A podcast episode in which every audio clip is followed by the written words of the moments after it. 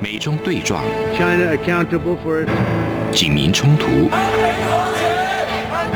世代隔阂，我才没有被洗脑。家庭撕裂。学生的本分就是学习，为什么去参加什么运动啊？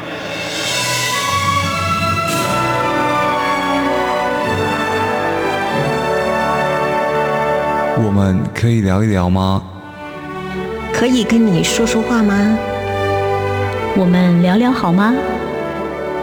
我想好好跟你聊天。每周四晚上十点，由张明天跟大家聊聊天。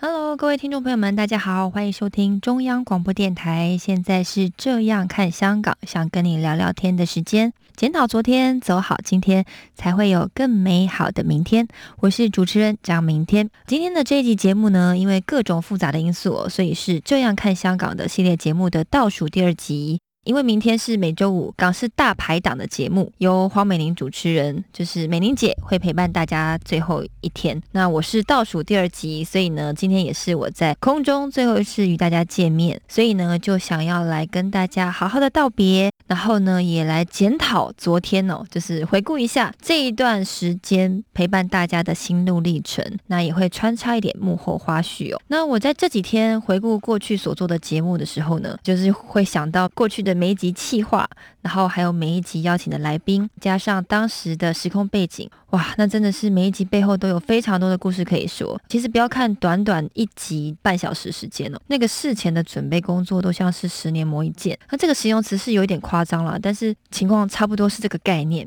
因为呢，我们的节目是每周一次，所以每周一次都要有一个新的主题。那我通常呢会比较选择结合时事的话题，因为大家最关心的就是时事，所以在设定主题的时候呢，都不会偏离当时的社会气氛太多，都是想要尽量的选择大家比较关心的主题。那所以可能在确定一个话题的时候呢，我就会思考说这个话题我想要带给听众朋友们什么样的收获。那我也会去观察其他的节目。通常其他的节目的这个话题，大家会聊什么样的观点？那会从哪一个角度切入？那我会不会有新的观点？我有没有新的角度可以切入，可以带给大家？那有了一个大概的方向以后呢，我就会开始了我的第二个阶段。第二个阶段呢，就是想说有哪个来宾比较合适谈这个主题，因为。我的节目都是以时事为主嘛，那所以就意味着可以准备的时间都非常的短，所以邀请来宾就是另外一个困难度。困难度会遇到几个，像是第一个就是，譬如说这位来宾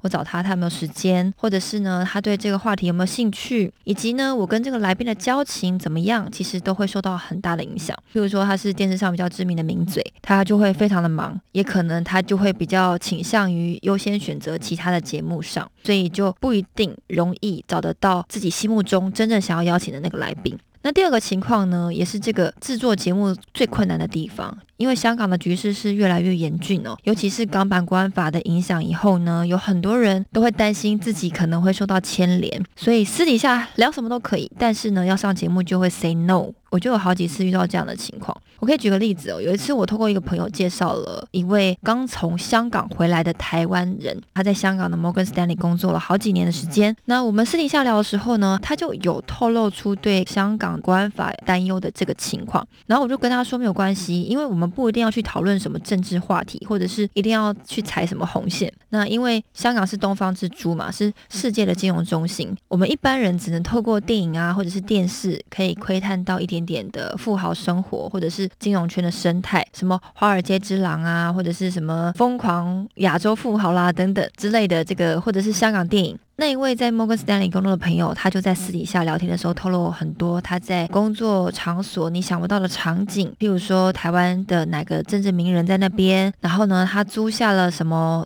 大楼一整层的，我不懂啦，就是香港那个大楼就很有名，或者是说很贵，可是他租下一整层，但是呢，他只把它当成一个艺术空间来经营，办画展啦什么的，那个楼层的租金都非常的昂贵嘛，所以我们外行人真的不知道那个空间可以为他带来什么样的经济效益，但是内行人他可能就会知道说，哦，这个背后的人脉运作啊，还有资金出入的什么的。这个 Morgan Stanley 的朋友他还分享说，哎，那边会遇到哪个台湾的知名人物啦，然后他们排场怎么样啦？因为香港那边是避税天堂嘛，哪个台湾的名人？然后呢到那边他把钱做了什么样的安排，然后做了什么样的事情，就可以把他的钱呢全部不需要被课税的交给他的小孩等等，就是类似像这样的事情，就是有很多。但是他也透露了说，就是其实更多的是没有名的人呢。因为真的有钱的人，他不一定会有名，但是呢，他们都会因为他们财富的管理、国家法律的关系。那香港呢，在这方面就是管的比较少，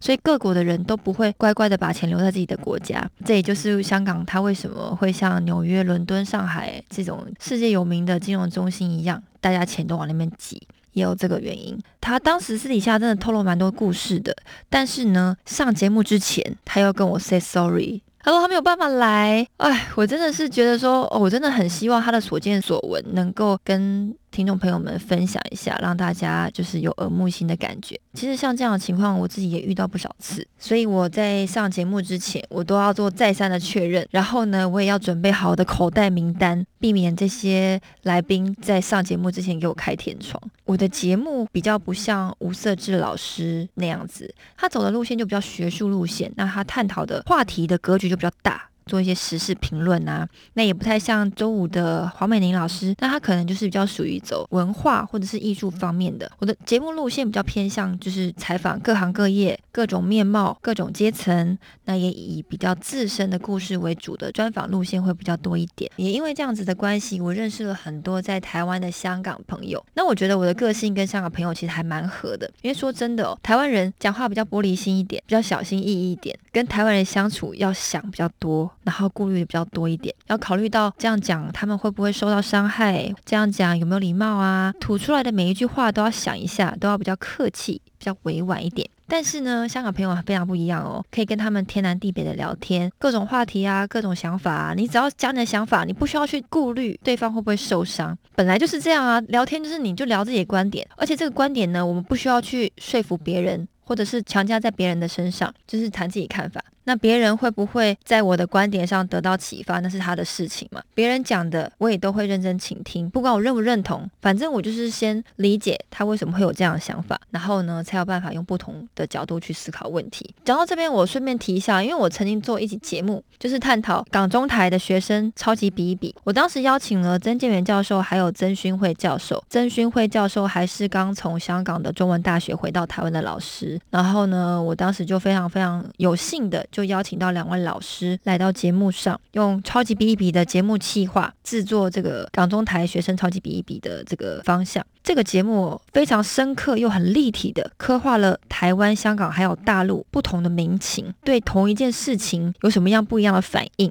举个例子，我当时还设定一个主题，说如果有一台飞碟，好，它停在学校的草皮上，台湾的学生、香港的学生、大陆的学生会做出什么样不一样的反应？答案呢，留给大家自己去听了。其实这是非常有趣的一集，也是我非常喜欢的一集。然后它的收听率也是很不错的一集。那也欢迎有兴趣的听众朋友们可以回去听过去做的这期节目。回到刚刚跟香港的朋友聊天，我可以举个例子哦，就是来上这个节目的香港的勇武派朋友也有好几个，那私底下认识的就更多了。那我有一次呢，跟一位算是勇武派的领袖之一在讨论香港的事物的时候，聊着聊着，我就发现说，诶，他的思想怎么有一点点的极端？他就在讲说，他想要光复香港时代革命的愿望。我就说，你要怎么革命？他就说，大家团结起来啊。其实他在讲这句话的时候，我觉得他有一点怨气，有一点觉得香港人都不团结，所以我就问他说：“你要怎么团结起来？因为香港是连军队都没有的地方，连警察都已经是中共的了。”然后他说：“我们每个人家里都要有炸弹。”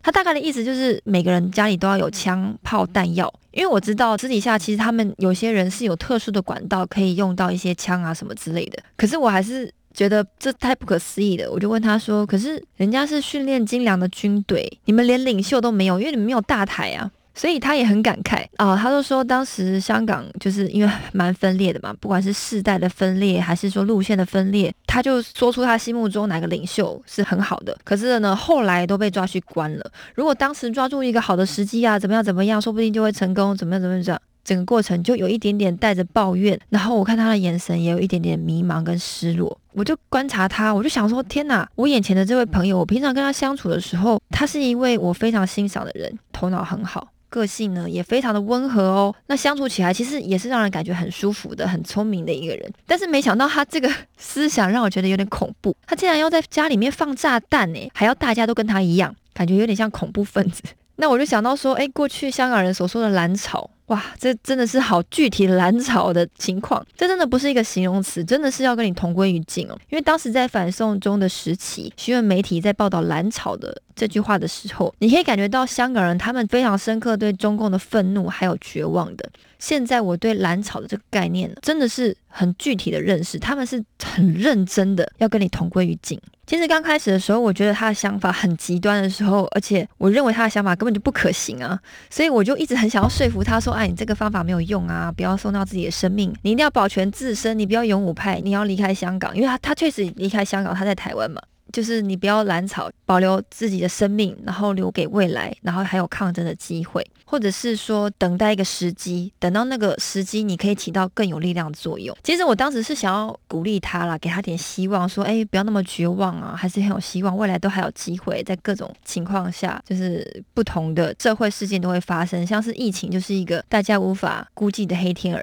但是我在就是给他一些建议的时候，我觉得我的话很多余。我从他的表情上，我发觉我的话很多余。我就想说，我只是个台湾人，然后呢，跟他们相比，他们是被迫离开家乡，被迫要放弃很多原本年轻人现在就应该享受的青春岁月。他们都非常年轻，就是二十几岁。他们为了不服从现在香港的权威，或者是现在香港政府就是倒行逆施的行为。他们为了香港的未来、香港的公平正义，然后选择了牺牲自己的利益。我觉得我真的没有资格再多说什么，所以后来我就选择倾听。那他就继续讲。我所以我就改变了我的想法，我就觉得说，哎，我不要说服他，我选择理解他，倾听他。然后呢，就聊到了一个呃七一立法会那天的事件，那也聊到了这部香港的纪录片，叫做《占领立法会》。其实我没有看过这部电影，但是因为我认识很多香港的抗争者，所以其实当天的情况，我也透过很多人的故事，也了解了现场当天的情况。因为我曾经也有邀请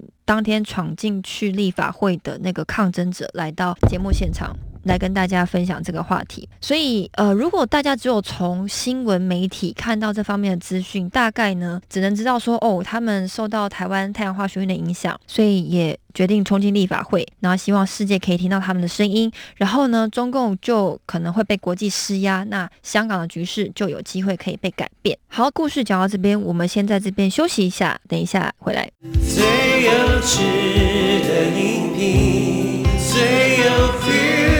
声音，漫步在云端的空气里，与你靠近。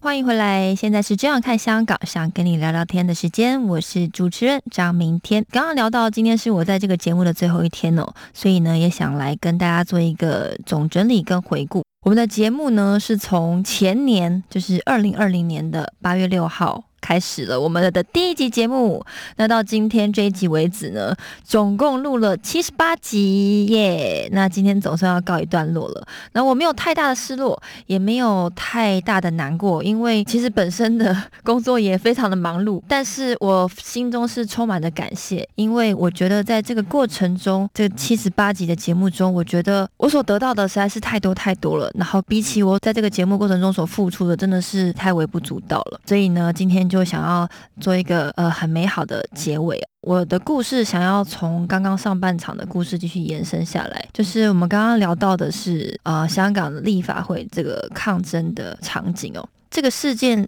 背后是怎么促成的？因为新闻媒体我们可能会觉得说，哦，他就就是学习台湾的太阳花学运，然后呢也可以冲进立法会，然后让世界听到他们的声音。但是因为香港其实环境非常非常特别，他们是没有大台的。呃，七一是当天本来是有个大游行，他们每年七一都会有个大游行。然后呢，可是前几天是有一小撮的人来气化这个抗争的可能性，就是立法会的抗争。当天开始行动的时候呢，是有一些游行的人转移阵地来到立法会的，所以可能原本计划的人可能只有几个，可是最后呃转移阵地来到立法会的是当天就是因为知道这边也有一个立法会的抗争，所以被引导过来的。那我记得我在跟进去立法会的受访者聊天的时候，他说呢，他看到一个很让他震惊的一个画面，就是他看到有一个人跪在地上，祈求大家可以帮忙到立法会那边去支援。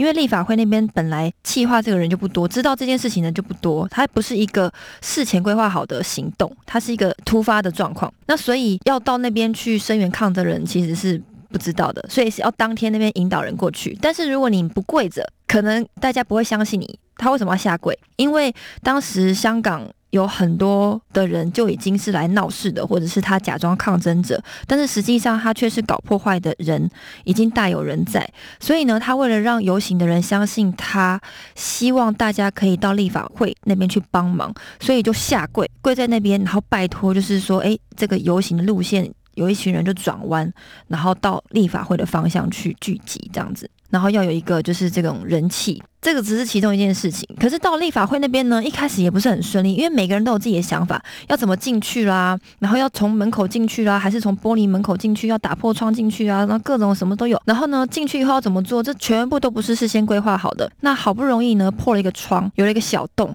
然后开始在那边挖洞的时候呢，觉得根本就是进不去，所以本来要是要放弃的，就是这个过程是是一直很反复、很矛盾。有的说要去那边抗争的，所以在这个过程中呢，有些人就说啊，这个没用啊，然后呢，啊，不要到这边抗争，我们还是回去游行好了啦，或者是说啊，我们不要从这边进去，我们要从那边进去啊，反正说什么都有，那就是时时刻刻都是影响着每个人的想法跟行为。那好不容易进去了，挖一个洞了，有一个人可以钻进去了，那进去后要做什么呢？要破坏吗？要喷漆吗？要插旗吗？其实这个过程都不是简单谁说了算。最后好不容易进去了，然后做了一些画面，可是后来警察来了。然后警察呢，用大声公对着里面立法会里面的人抗争者发出警告，要求在立法会里面的人自动出来，要不然警察就要闯进去了。这时候大家可以想一想哦，如果你是在里面的人，你要出来还是要待在里面？你要待在里面坚守到最后一刻吗？你是一个手无寸铁的学生，那对方是全副武装的警察，而且那个时候的警察已经是磨变的了，你完全不知道他们闯进来会把你们怎么样，他们会不会开枪，会不会把你们抓起来？关到里面，然后你永远不知道你什么时候会离开人世。你会想说，如果我们这个时候离开了，我们离开立法会，我们前面的努力会不会就前功尽弃？那会不会如果我们今天坚守了这一件事情，那这一场抗争就成功了呢？就是非常多的想法，就一直非常矛盾。就是那时候也有听到有的抗争者说，哎，明明说好要齐上齐落的，就是口号都喊得很好听，可是你会发现常常有一些在抗争活动现场，就是身边人的人会越来越少，然后很多人就是默默的离开，那口号都喊得很响亮。那我在跟这位勇武派的朋友就是聊到这边的时候，就是我刚刚说那个勇武派的朋友，就是想法很极端的那个朋友，聊到这边的时候呢，我可以感觉到他几乎可以随时放弃他自己的生命，但是他犹豫的是，他今天他的生命会不会被白白的牺牲，还是呢，他的生命是可以。被牺牲的值得的，如果他的生命可以被牺牲的值得，他真的很愿意为他付出生命，就这样子放手一搏了。听到这边，我真的是深深的被触动了。那像是这样子的对话，或者是像这样子的思想考虑，在这个抗争的过程中，是一直不断的出现，是一直不断的问他们自己：我到底要不要牺牲？我到底要不要坚持？我到底要放弃还是坚守？而且这个不会只有一两个人这么想，在勇武派算里面算是算是蛮普遍的现象。所以呢，我们画面再回到那个立法会，那个立法会就是警察在外面用大声公喊着：“你们再不出来，我们要闯进去，我们要冲进去。”到时候真的那个情况你没有办法想象。可是呢，那个立法会里面，那个纪录片里面占领立法会那个纪录片里面就说，就是那个立法会里面最后有三个人就是选择不走，他们不出来，他们就是决定死了就死了，我们就死在这里吧，我们不走了，我们就待在立法会，在那边坐着。可是这个时候，画面又来到了，就是外面的抗争者，抗争者也在为里面的人担心，到底大家要冲进去一起抗争到底，还是就眼睁睁的看着警察闯进去？可是不知道警察闯进去会发生什么事情。那所幸这个故事的最后是大家一起冲进去，然后呢，把他们三个连拖带扛的、带拉的，一起把他们扛出来。哇！我这个这个故事讲到这边，我真的是克制不了我自己的眼泪。我真的是我不支持勇武派的这种勇武抗争。但是他们的精神真的是太让我钦佩了。我不会指责他们，我只会指责这一场抗争的敌人的邪恶。所以在当我越深入的了解香港和香港的朋友互动的时候，呃，我就越来越觉得自己非常非常的渺小。然后我也会常常问自己说，我自己还可以为香港做些什么？其实可以做的真的是非常有限。那很多的时候，也就是希望把这个节目可以做好。然后呢，来达到让更多的人可以理解在香港发生的事情，以及就是扩散这个真相的事件，让更多的人关心这个事件，然后把这个影响力做大。那讲到这边呢，我也想提一下哦，就是这个节目的片头呢是这样子，就是有一段是这样的，就是说美中对撞、警民冲突、世代隔阂、家庭撕裂。其实这场抗争刚开始的时候，尤其是这个节目刚开播的这个社会气氛呢，就是呃，我当时的愿望就是希望可以起到缝补这个裂缝的角色。当然，这个愿望有点太不自量力了啦。可是我是按照我这个宗旨在做着我的这个节目，那所以这个片头的后半段就是各种角色的人，比如说妈妈呀，或者是男生女生啊，就是用姿态比较低的方式说：“哎，我们可以好好的聊一聊吗？我们可以好好的聊聊天吗？”所以这个天也可以是呃上天、老天，或者是谈天说地。那跟我的名字张明天也有一个连结，所以这个节目的名称就是这样来的，叫做想跟你聊聊天，是这样子。我在当初在计划这个节目的名称的时候，我也问很多朋友，会不会觉得说，哎，这个名字有点情色，好像来填补什么空虚啊、寂寞、觉得冷的聊天节目。但是呢，幸好呃，央广他帮我设定的这个封面主图还不错，就感觉比较像是心理咨商 的一个画面。好，到一个就是呃，好像你来到了一个不需要太防备的这个空间里面，然后呢，又可以把你真正的想法谈出来，真正的情感流露出来的这个呃。聊天室，我也就是想要在这个节目上起到这个效果。那聊到这边，又让我想起我曾经采访的一位受访者。那顺便提一下，因为我这个节目通常会在上节目前会做了会前会的工作，还蛮多的。这个节目从企划到跟来宾确认要谈的内容，要删减哪些，然后呢，我们要主要谈哪些内容？其实这个前面的工作做得很足，那剩下的就是在节目上临场表现。那很多人会上节目就比较紧张啦，或者是说，诶，他觉得他不太想讲哪些东西，就会受限。那现在我都把它公布出来，也是其中一部分了。那我现在就来谈一下那一位受访者，这可以说是我所有做的节目里面最难受的一次。那期节目呢，是有一位化名叫做小杨的女孩子，她非常的年轻，她的本人又非常的漂亮，有一双非常漂亮的双眼皮大眼睛，然后头发呢也会自己编编织啊，那个。长得很好看的那种女生，然后讲起话来呢，你可以感觉到她是一个很独立、很聪明、反应能力又很好的一个女孩子。那你会觉得她的未来是无可限量的，是有很好的发挥空间的。可是呢，她来到我的节目谈的是她在抗争的过程中被锁定了，然后呢？被香港的黑道就是十四 K 性侵的经历。那他在讲那段故事的时候，他必须要回到当时的场景，重新再经历一次。那我们在录音前有一个事先建立信任感的呃这个呃会面，聊天南地北，他都很正常。可是，一旦触碰到他那个最痛的伤口的时候，他的情绪就非常的不稳定。然后他就说对不起。然后所以我就跟他说，如果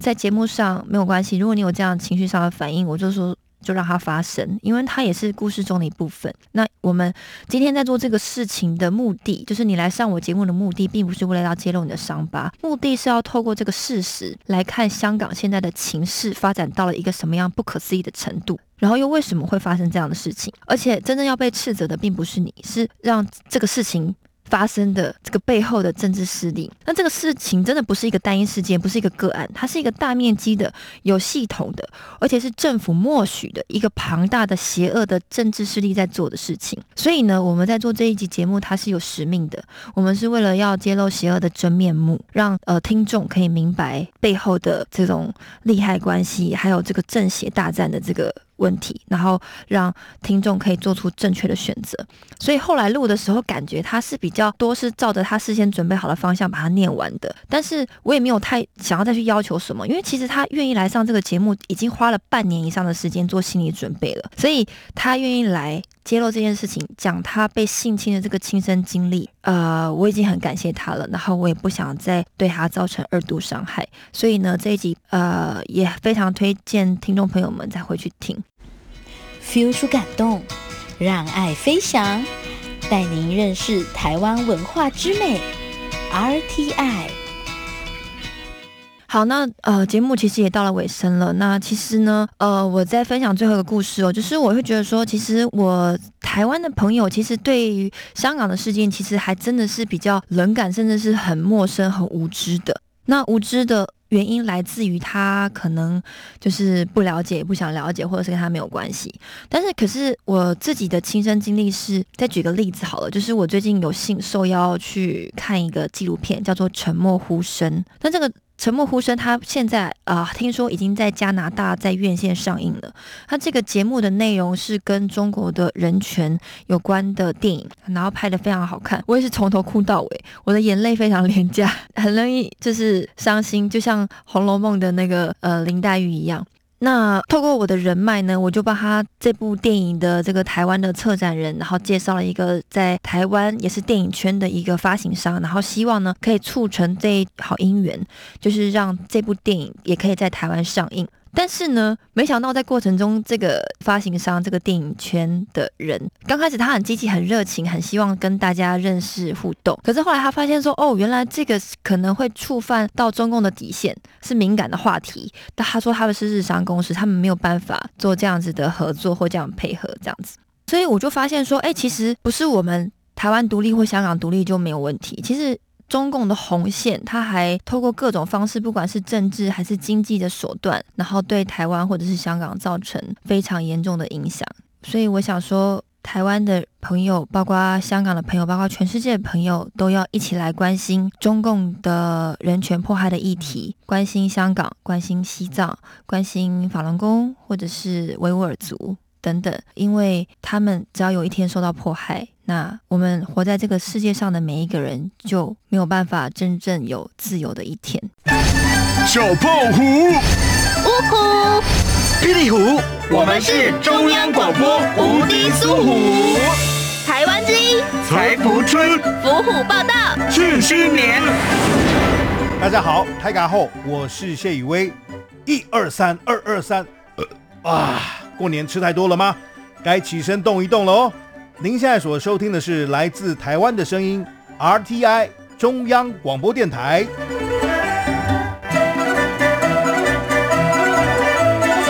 中央广播电台祝您虎虎生风，气势如虹。